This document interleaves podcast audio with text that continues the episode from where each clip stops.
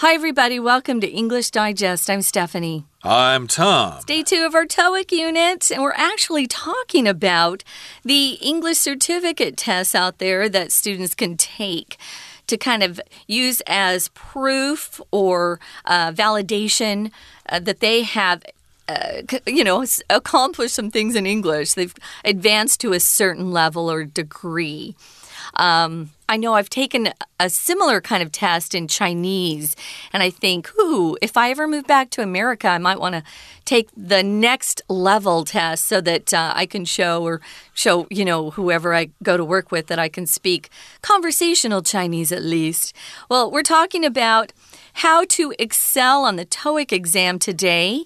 And this particular unit, um, in day two at least, we've written it so that uh, someone can just read it. But we'll be back to talk about some of these phrases, uh, vocabulary words, uh, once we get finished reading this.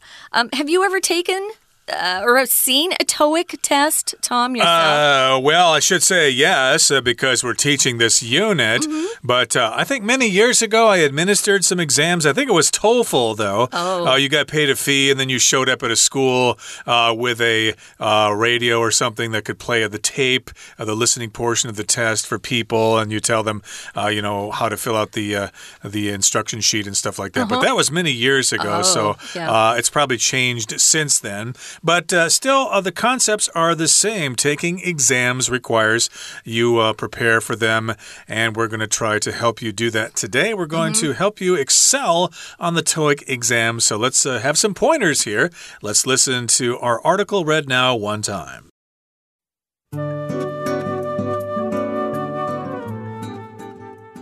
Achieving a high score on the TOEIC test demonstrates that you are competent in English. Here are a few tips that will increase your likelihood of success. Search for the best possible answer instead of the right one. Many questions in the reading comprehension section have multiple possible answers.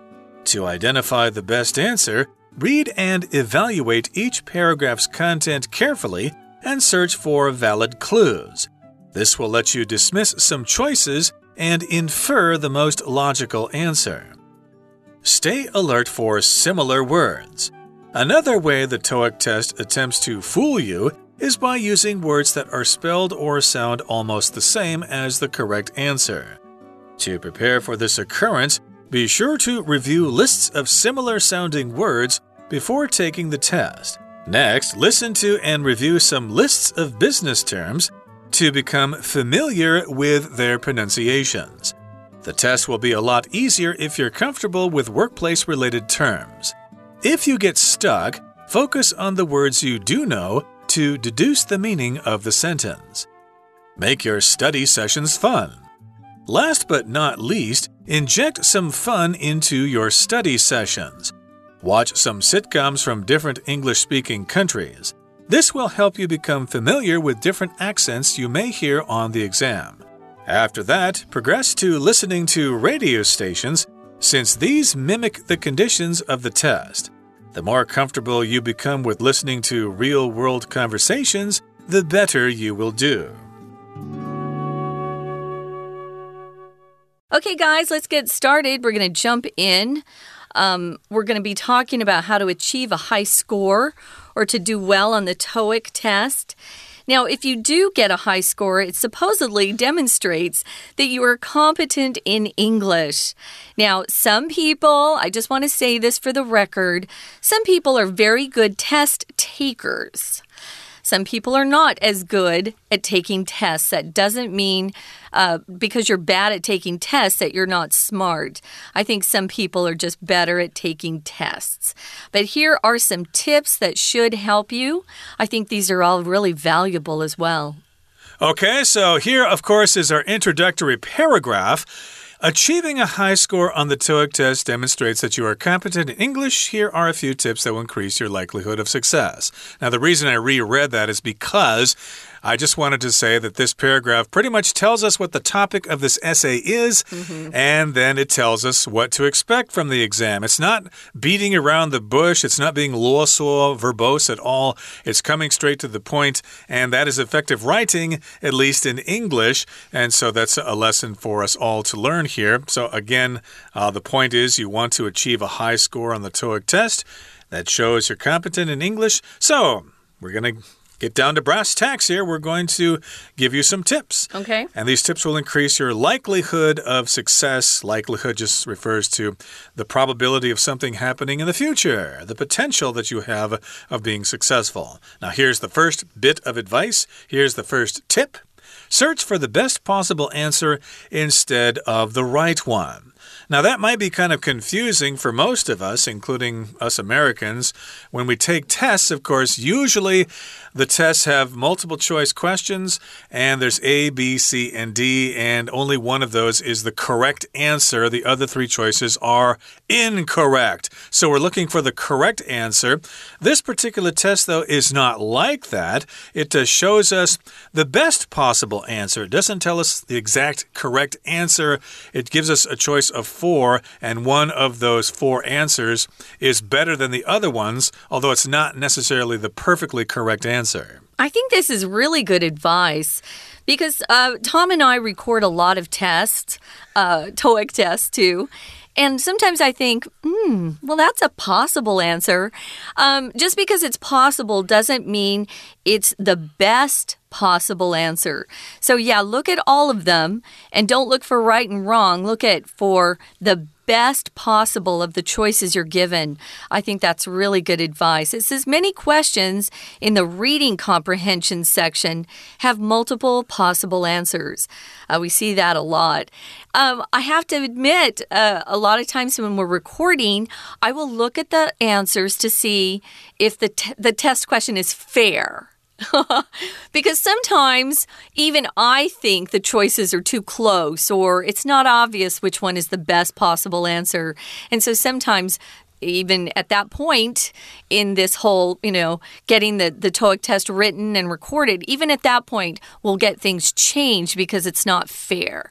So we try to make, uh, at least the ones that Tom and I record, we try to make them as fair as possible. So do look for the best possible answer. I think you even say that when you read the instructions, Tom, the best possible answer. Mm. Instead of looking for the right answer, there could be a couple that are you know, you could choose them, but there's one that's better than all the rest, and that's the one you want to focus on. And again, that is in the reading comprehension section. We have the reading comprehension and the listening comprehension sections of the test. Comprehension, of course, refers to your ability to understand something, whether you understand it by reading or by listening or by looking at some using sign language or whatever, but that's mm. not going to be on the exam. Uh -uh. Uh, but in any case, here, that's the reading comprehension section. The verb is to comprehend or to understand. And again, you need to identify the best answer. You need to read and evaluate each paragraph's content carefully and search for valid clues. If something's valid, that means it is legitimate. It's not a waste of time. It's something that is very useful. Uh, just ignore the information that's not going to help you. Look for the information that is going to help you answer that question. Look for those valid clues or that valid information. Yeah, valid. Um, if someone has a valid excuse for something, it means uh, whatever reason they gave you makes sense and you can accept it. Um, if something's invalid, uh, you might have some sort of permit that has expired well, it's then invalid. You can no longer use it. It's invalid, not valid.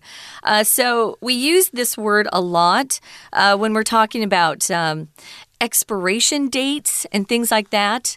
So, if you have some food that you bought, you might want to look at the date and see if it's still valid or if it's invalid.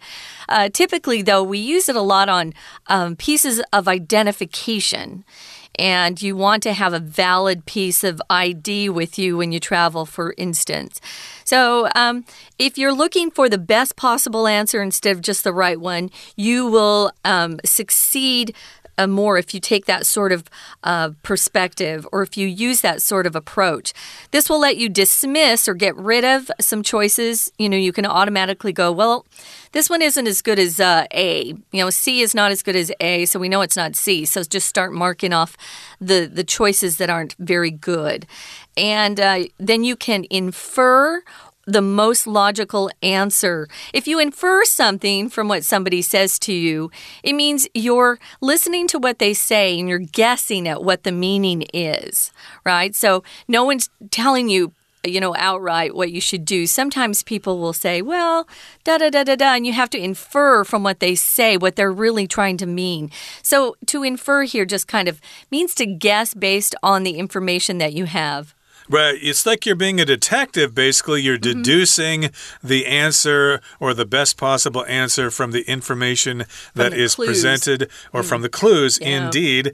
And so that's tip number one. Let's move on now to tip number two here. Stay alert for similar words. Okay, if you're alert, that means you're awake and you're going to notice something a lot more quickly than other people would if they're half asleep or if they're distracted by something. So, indeed, stay alert for similar words. Watch out for words that look the same or sound the same but might mean something different. So, another way the TOEIC test attempts to fool you is by using words that are spelled or sound almost the same as the correct answer. So, yes, indeed, some words are spelled very similarly. Uh, an example I can think of is the word trial and the word trail. Okay, you just mix the A and the I around in those words, but they will have different meanings. A trial, of course, is a court process in which uh, the person accused is found guilty or innocent. And a trail, of course, is a road you walk on in the mountains or in a forest. Right. So to prepare for this occurrence, be sure to review lists of some similar sounding words before taking the test. That's a good piece of advice as well. Now, occurrence is one of our vocab words. An occurrence just means an incident or event when something happened. So um, maybe you're having a higher occurrence of cancer in your particular city. Uh, so there's a higher rate of cancer that's going on. Uh, this event um, is is happening, you could say. So the occurrence of something to occur means to happen. So, occurrence is just the noun form of the verb to occur, to happen, to take place. So, make sure you do review lists of similar sounding words. Um, they'll try to trick you, it's true. Um, so you have to be kind of careful. They want people um, who are taking the test to show that they're careful students and they're not just guessing, right? So they're going to make you think. So, next, uh, you need to listen to and review some lists of business terms to become familiar with their pronunciations.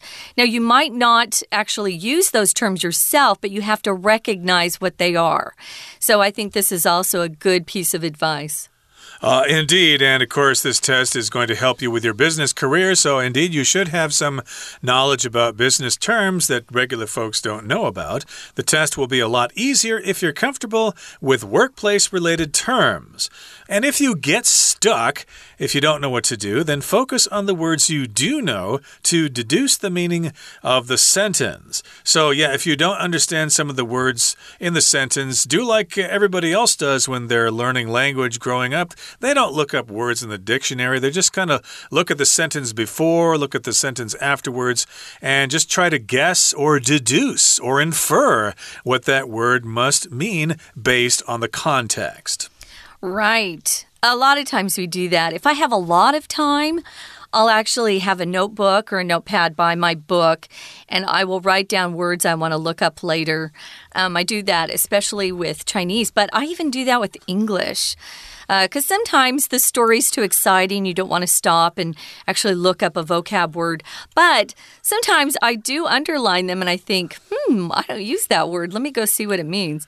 Uh, a lot of the authors out there try to use uh, more interesting ways of expressing things than you're used to hearing, at least in movies and on TV. Let's move on to the final tip make your study sessions fun. No matter what you're doing, what you're learning, uh, your study sessions, your learning sessions should be fun. Uh, whether it's music, sports, language, history. Yeah, I think this is a great tip. It says last but not least.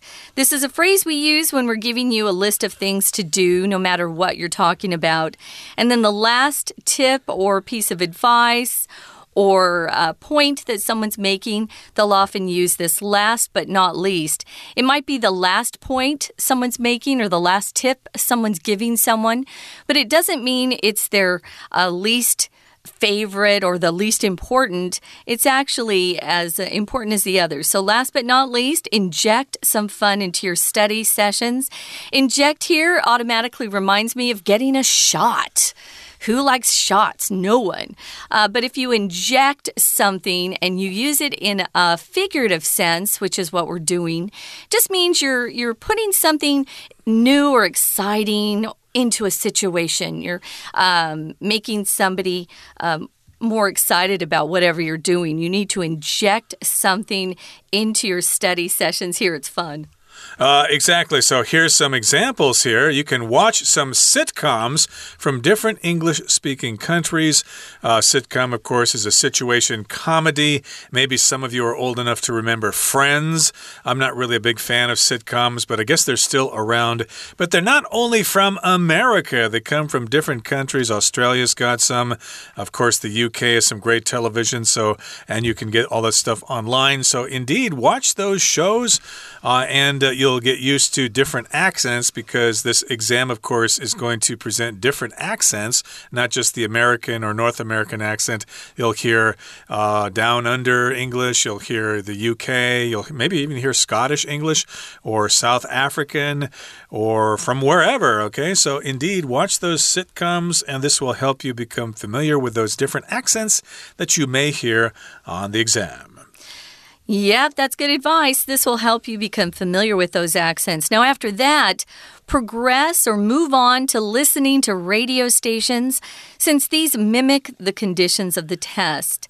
Aha. So, if you're listening to the radio, you're going to hear similar uh, formats on the test. That's good advice. So, mimic just means to copy. So, they're copying or imitating, you could say, the conditions of the test on radio.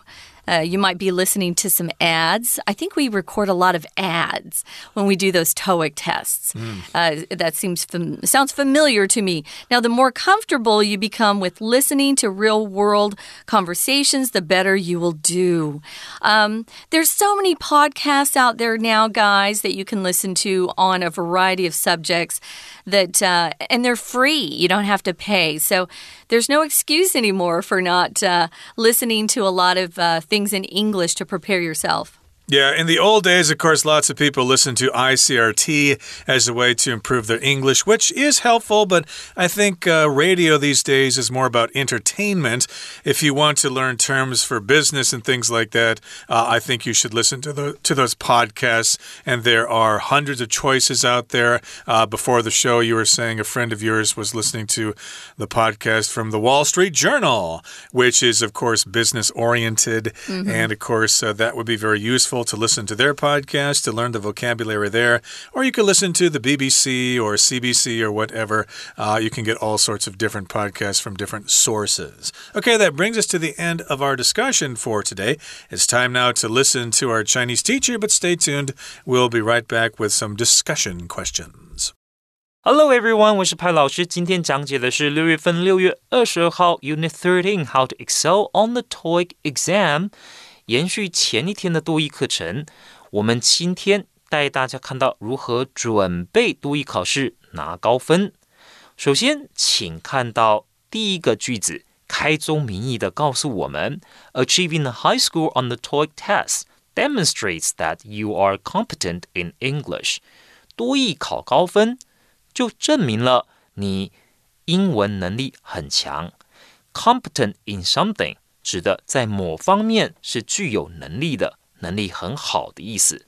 Here are a few tips that will increase your likelihood of success。以下有几个 p i p b l e 可以教给大家，让你多益考高分的可能性增加。It will increase your likelihood of success，让你更容易成功。好，我们看到第一个 p i p b l e Search for the best possible answer instead of the right one，意思是寻找可能的最佳答案，而不是正确答案。什么意思呢？Many questions in the reading comprehension section have multiple possible answers。我们知道，在阅读这个部分，有很多答案看起来，哎，其实好像都可以选择。To identify the best answer, read and evaluate each paragraph's content carefully。 所以在阅读测验的时候，请注意每一段的内容，仔细的去评估。Search for valid clues。这里所指的当然是老师可以就我自己的经验提供给大家一些参考。很多时候，我们要先看清楚阅读测验的题目里面的题干，再回去文章找到同样的，换句话说的原文。很多时候，这些阅读测验的题目其实都是原文的换句话说。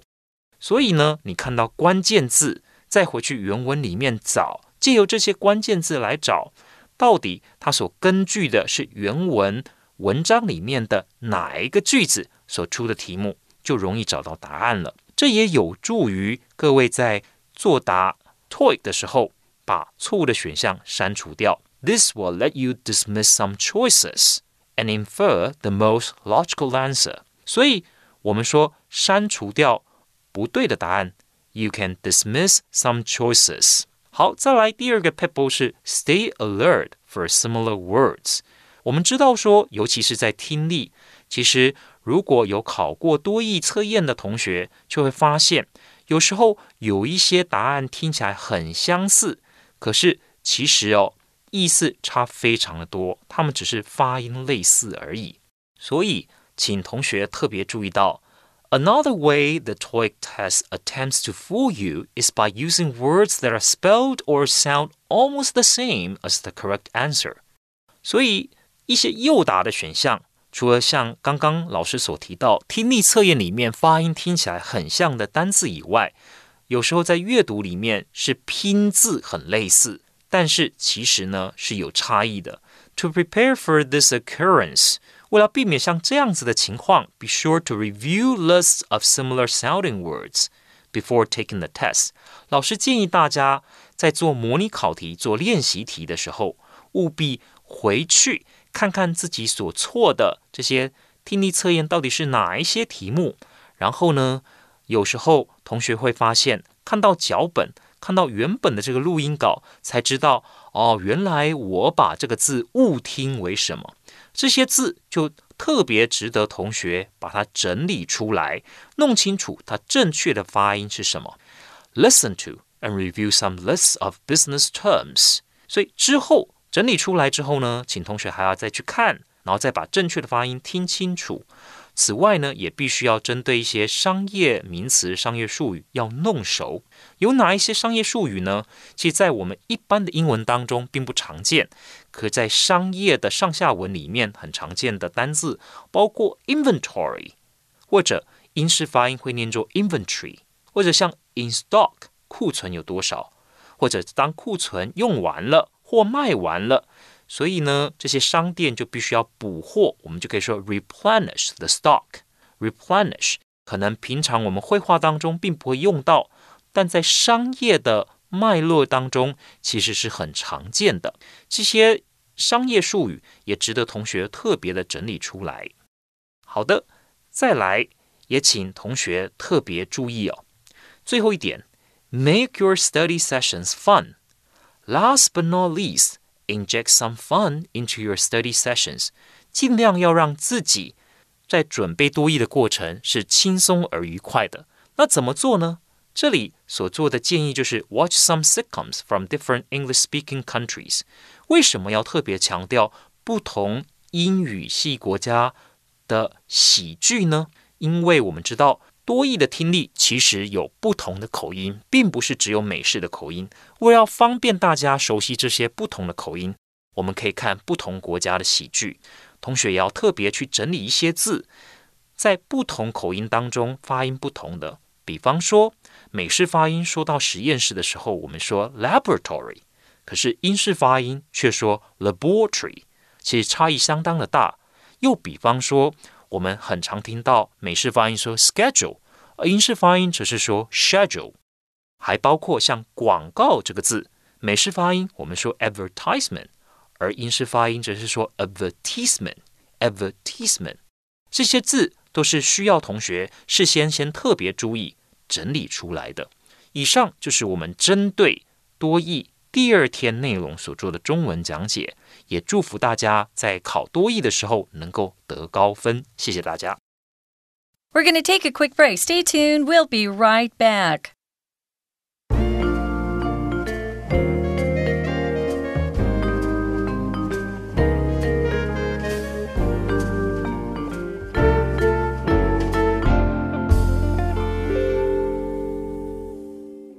Time now for some discussion questions, and we've got a couple of them.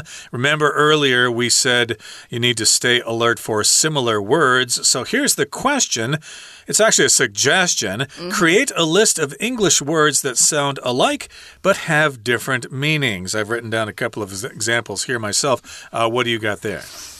Ah, uh, well, one we often come across when we're recording here in Taiwan is compliment and complement. Uh, they sound the same, but one is with a PLI and one is with a PLE in the middle.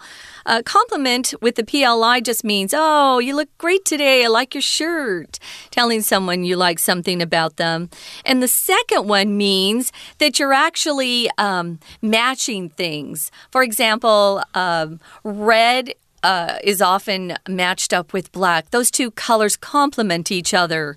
Uh, so they look good together. They enhance the other one to complement. But they do sound the same. Uh, the definitions are very different, though. It's kind of embarrassing for me because I was uh, well into my 30s when I learned that uh, those envelopes that documents come in are not called vanilla envelopes, they're called manila envelopes. Uh, that's different. So even I confused, I was confused confused about that for yeah, 20, 30 years. And see, I grew up in my dad's law office, so I knew they were Manila. Right. It took me yeah. a long time to actually realize that. Uh, it sounds it sounds crazy, but I've heard a lot of vanilla envelopes. There's a lot of words that people screw up, and uh, they're going to uh, try to test you on that on the yeah. exam. So indeed, you need to have uh, some preparation there with those words. And here's our other question Can you think of some other ways to make your study sessions more fun? Uh, we suggested uh, watching sitcoms from different countries and uh, progressing on to radio stations or podcasts. What are some other ways to make the study sessions more fun and less boring? Well, I would definitely have a group of friends. I think that's always fun. Uh, find friends who have better language skills than you do. Uh, don't uh, necessarily find people who are at your level or worse than you are. I'd, I'd find people who are better than you are, and then you'll learn more. Um, personally, sometimes I actually take out my djembe, my drum, and I try to make rhythms to the words I'm trying to memorize, oh, especially oh, really? Chinese vocabulary. uh, it kind of makes it interesting. I just kind of start beating out different rhythms and uh -huh. then uh-huh. say the words uh, out loud. And in some ways, that kind of uh, makes those words stick in my memory a little more. I can see that, yeah. And also, it's a lot of fun, unless the neighbors complain about the noise.